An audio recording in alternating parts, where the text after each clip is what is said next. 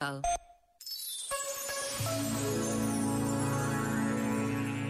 Numa sociedade adormecida que não se deixa tocar pelos acontecimentos ao ponto de agir, numa cultura que anestesia os anseios mais profundos de felicidade e se ilude com a satisfação dos desejos mais imediatos e de falsas necessidades fabricadas pelos mídias, Neste tempo que é o nosso, é importante criar desapego, duvidar, não se acomodar aos factos e à realidade e ser capaz de projetar, de julgar, de olhar o mundo pelos olhos do sonho, da utopia.